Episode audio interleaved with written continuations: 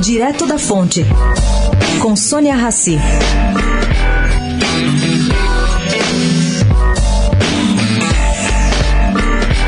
Eu ouvi o reconhecido infectologista Esper Calas, titular da Imunologia e Alergia da USP. Bom, ele me disse o seguinte, que ele é contra o regime de quarentena sem sintomas e não concorda com o fechamento de fronteiras por causa do coronavírus. Ele acredita, sim, em isolamento sintomático. Eu explico aqui. Quando o indivíduo começa a sentir os efeitos da contaminação, já descritos aí, todo mundo conhece, ele tem que se isolar. Mas antes disso, ele acha que não precisa de quarentena.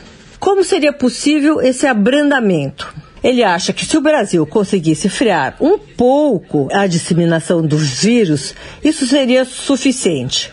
Como é que ele sugere? Investindo em testes para diagnósticos em larga escala. Não é uma tarefa fácil, mas foi o que mais funcionou em Singapura, Coreia do Sul, Alemanha e Hong Kong.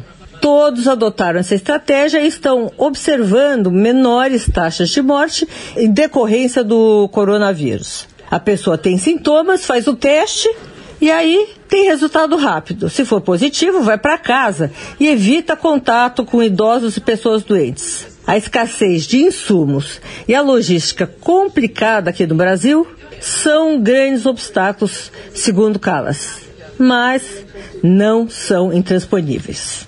Sônia Raci, direto da fonte para a Rádio Eldorado.